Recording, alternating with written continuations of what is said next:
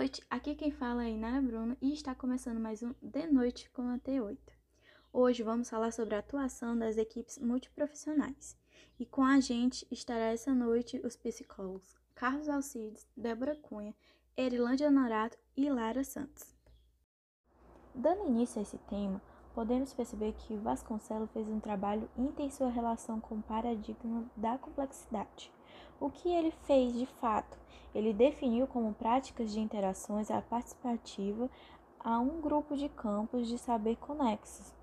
O que isso quer dizer? Essa ideia de uma comunicação efetiva entre os, os diversos saberes e uma participação igualitária na construção da prática unificadora de seu objetivo. Vasconcelos até deu como exemplo a relação da medicina com as outras disciplinas e profissões, como sociologia, psicologia e entre várias outras. E para dar continuidade a esse assunto, chamamos agora a psicóloga Lara Santos. Bem-vinda, Lara. Obrigada, boa noite, boa noite aos psicólogos convidados, bom dia, boa tarde e boa noite para quem está nos ouvindo pelo podcast. Gostaria de agradecer, né, Inara, pelo convite, participar desse programa maravilhoso, De Noite com a T8, de grande renome na área da psicologia, e para falar também desse tema que é bem pertinente, né, nos dias de hoje. Então, Inara, o que podemos observar atualmente em relação a esse tema é a dificuldade né, de estar completamente atualizado em uma determinada área. Então é impossível para um só profissional cuidar né, de todos os aspectos relativos ao processo de adoecimento. Como, por exemplo, atualmente também estou lidando com um paciente idoso que necessita de avaliação interdisciplinar, não só multi, mas também inter. Né?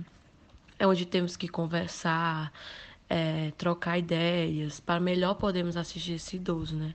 E na minha opinião, assim como fisioterapeutas, geriatra, enfermeiros, nutricionistas e entre outros profissionais têm sua importância na assistência a esse paciente, nós psicólogos também temos, né?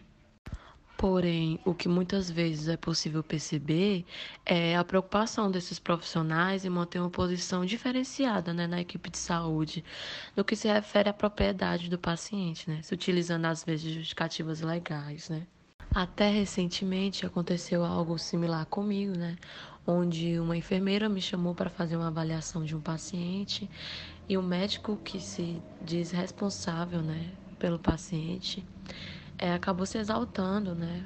Falando que ela devia ter comunicado para que ele aceitasse ou não, é, de que o paciente estava em seu nome, o paciente estava internado lá no seu nome, no nome do médico, e que, segundo ele, né, qualquer crítica ou qualquer processo que ocorresse judicialmente, quem iria responder era ele, né? Então essas são as justificativas legais a qual eles eles usam, né, se utilizam. Então eu acredito que todos os profissionais envolvidos na assistência ao paciente são por ele responsáveis, né? Inclusive legalmente, mas obviamente apenas na área técnica que lhe compete. No entanto, a divisão de responsabilidades, a falta de integração, a compartimentação de saberes e ações, as dificuldades na interlocução, enfim, configuração pluridisciplinar da equipe de saúde não se encontra traduzida apenas por mecanismos legais, né? Podendo é, visualizar esse mecanismo por meio do organograma do estabelecimento hospitalar. Muito obrigada, Lara. E assim encerramos o primeiro bloco. No próximo bloco teremos os psicólogos Erlândia Norato, Débora Cunha e Carlos Alcides para abordar mais sobre esse tema.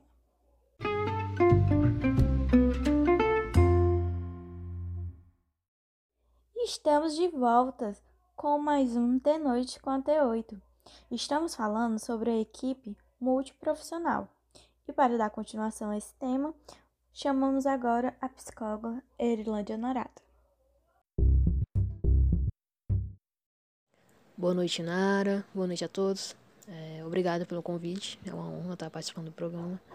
E voltando ao assunto, né?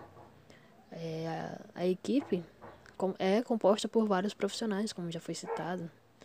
E esses serviços são, fazem parte do apoio terapêutico, que são subordinados à divisão de apoio técnico. Porém, eles são separados de outra divisão, que é a divisão assistencial hospitalar. E nessa divisão se encontram os serviços de enfermagem e médico hospitalar. Essa divisão, no entanto, causava uma indagação, uma espécie de barreira, de sobre como e quando os profissionais da área de apoio poderiam agir, poderiam interagir com o paciente, né, que estaria ali no hospital. É, então, o diretor da divisão da assistência da divisão assistencial hospitalar, ele emitiu um documento falando que apenas um profissional da área da assistência hospitalar poderia solicitar interconsultas. E esse profissional seria o médico. Então, é, atualmente, o médico é o único profissional com o poder de definir todas as atividades. É ele que solicita o nutricionista, o psicólogo, o farmacêutico. Dando a ele o poder né, de definir todas as atividades da área da saúde e as ações que envolvam procedimentos diagnósticos ou implique em é, situações terapêuticas, né, em indicação terapêutica. Então fica na mão do médico solicitar isso. Quanto aos transtornos psíquicos, a formação do médico não oferece recursos suficientes. É, então fica aí a, a, o questionamento, né? Será que somente o médico nessa área é suficiente? É, para ele realmente identificar que o paciente está precisando da terapia, de um psicólogo. É, eu encerro aqui minha participação e entrego a palavra para o próximo participante. Obrigado, Eri. Passando agora a palavra para a psicóloga Débora Cunha. Seja bem-vinda, Débora. Oi, Nara. Boa noite a todo mundo que está aqui é muito bom recebê-los e estar aqui com vocês para falar de um assunto muito interessante, né? Que é essa função multidisciplinar, principalmente no âmbito do psicólogo dentro dessa questão. E na questão da saúde, né? Porque é, o campo da saúde ele vive um, um momento de transição de paradigmas, onde se tratava de um, de um jogo de forças entre instituto e instituintes. E o psicólogo ele pode ser tanto um, um agente de transformação quanto de reprodução. Sendo que é, é pautado um papel. Né? Esse papel é estritamente relacionado à forma de como ele representa a demanda que lhe é encaminhada nesse cenário. Né? A gente começa a observar os cenários, né? as demandas, o que acontece, como que funciona para o psicólogo. E nem só para o psicólogo, mas para essa equipe interdisciplinar, multidisciplinar. Né?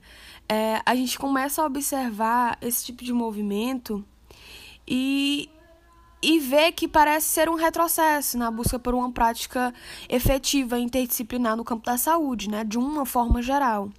A ausência dessas disponibilidades, dessa categoria de profissionais na conjunção, dos esforços dos diferentes profissionais para solucionar esses problemas que se apresentam no campo da saúde. Aí vem várias perguntas, né? Qual e quais seriam os motores desse movimento? A reserva de mercado ou a disputa do poder? Né? A disputa do poder interdisciplinar, da hierarquia que existe dentro de um hospital, da hierarquia que existe em âmbitos especificamente da saúde, né? É, a gente consegue constatar que a função desse desses mecanismos, como que foi citado, né, é, é a presença dos diversos profissionais no campo de trabalho, não é garantia de uma ausência pautada pela integralidade. A gente vê que não tem, né? Que é difícil. Na prática, se você observar, cada um ele permanece atuando isoladamente reproduzindo uma divisão do objeto, né? Reproduzindo uma divisão do que é pautado. Aí, lendo é, alguns comentários, eu gostaria de citar um que eu achei muito interessante, né? Que, tipo assim, hoje em dia eu trabalho em geriatria. Essa é uma pessoa que estava comentando, né, sobre esse assunto. E ela pegou e falou assim: não tem como cuidar de um paciente adulto, adulto jovem, idoso, sem ter uma rede de contatos, sem ter uma rede de especialistas, para você estar acompanhando e cuidando. É a mesma coisa aqui dentro do hospital. Essa pessoa que estava comentando, ela é uma pessoa fora desse, desse âmbito da saúde, né? E ela exemplifica que no hospital é na mesma situação. E vê que os arranjos aqui dentro poderiam ser melhores. Ela questiona esse fato. Né? Tem hora que você vê, tem hora que você vê, a gente sabe que tem os profissionais, mas eles não atuam ou não podem atuar, ou não deixaram atuar. Tá aí uma, uma pauta difícil, que é esses tipos de comentário que a gente, que a gente começa a observar através desse artigo que a gente está aqui questionando, é que existe sim as hierarquias, existe os poderes, existe as possibilidades. Eu posso atuar com isso, eu posso atuar com aquilo, né? E por ter essa equipe multidisciplinar dentro de um de uma rede de saúde e ainda ser questionado um, um movimento em que ela pode trabalhar, a demanda em que ela pode trabalhar, é um processo complicado, né? Um, é uma conversa complicada, é um diálogo bastante é, cuidadoso em estar tá se questionando. E a gente começa a observar né, essa dinâmica, essa dinâmica em uma equipe de profissionais de um centro de saúde, descrevendo que, que, o, que o baixo nível de colaboração é existente, né? Aí a gente começa a pautar, será que é disputa de poder? Será que é prestígio? Será que é privilégio? Será que é o sistema de hierarquias regidos que provocam um clima afetivo desorientado, basicamente, sobre as funções de cada um? A gente vê que questionamentos assim são vividos dentro dos próprios profissionais, dentro das suas próprias demandas, dentro das suas próprias condições né, de trabalho. E é, esse processo, ele é um processo de imens, imensos questionamentos, né? que ainda deve ser transformado, que é para ser um processo de transformação. Como eu falei no início, que a saúde ele vive nesse processo de transição de paradigmas, né, de transição de hierarquias e etc. É, a gente começa a ver que na atuação do psicólogo ele pode ser uma transformação desse caso, né? Ele pode ser uma transformação desse caso, é, colocando em base a função de cada um, né? A dinâmica de trabalhar em conjunto, de ser um conjunto e precisar trabalhar assim, né? E cada um entender o seu papel dentro dessa, dessa base de trabalhar em conjunto. Porque eu acho que é complicado, né? É difícil na atualidade, né? Dessa, desse regime de saúde. É, cada um entender a sua especificidade e trabalhar sobre aquilo, né? Sem estar ofuscando o ambiente de trabalho do seu outro do seu outro parceiro, né, de equipe, da sua conjuntura multidisciplinar para resolucionar um caso, ajudar devidamente o paciente, ajudar na demanda dele, no objetivo dele, porque nunca é sobre você, né? Nunca é sobre aquela equipe, principalmente no geral. É, é sempre sobre o trabalho que você está servindo para o outro, né? Se você trabalha com amor sobre isso, é, as questões podem ser definidas, né? Podem ser tratadas assim. E reproduzir. Por que, que eu disse que o psicólogo também ele pode ser uma função de reprodução? É reproduzir esse contato, reproduzir essa forma específica, tanto na, no âmbito de, dessa equipe e na recepção disso dentro do, do hospital e, e para o paciente, né? Deixar o paciente confortável com as informações que lhe cabem dentro dessa equipe toda.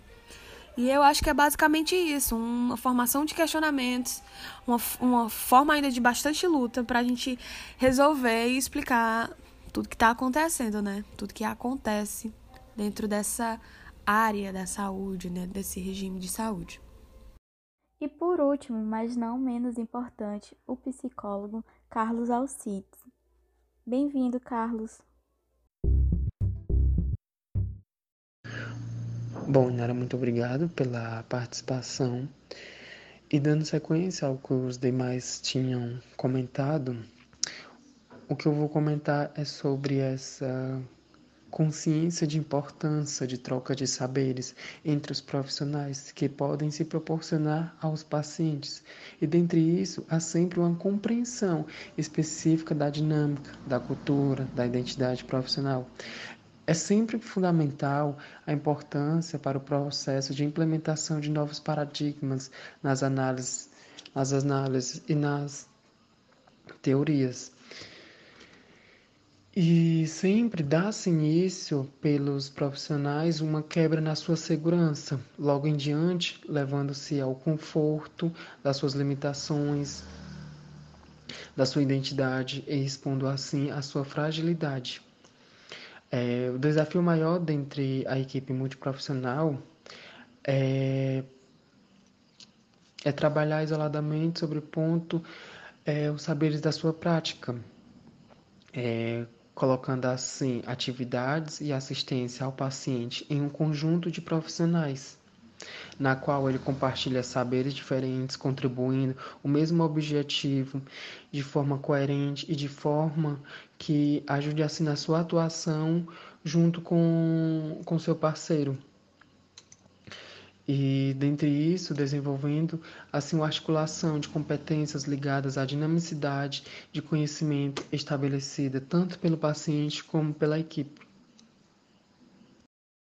Eu amei o programa de hoje. E vocês amaram? Respondam em nossas redes sociais. Todas são de noite com até oito. E esse programa só foi especial graças à presença desses psicólogos incríveis: Carlos Alcides, Débora Cunha, Erilândia Honorato, Inara Bruno e Lara Santos. Agradeço a presença de todos vocês e ficamos por aqui com mais um De Noite com Até 8. Até a próxima semana!